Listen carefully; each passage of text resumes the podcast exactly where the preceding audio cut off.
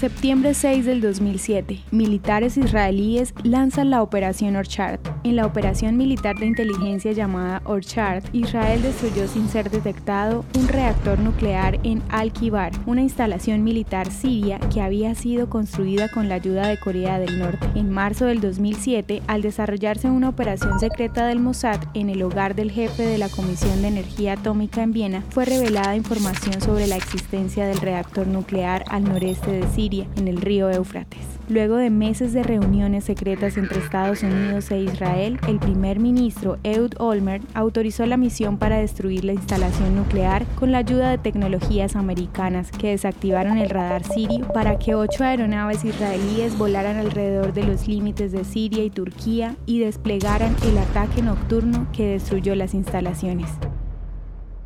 ¿Te gustaría recibir estos audios en tu WhatsApp? Compartimos nuevos episodios todos los días. Suscríbete sin costo alguno ingresando a www.hoyenlahistoriadeisrael.com.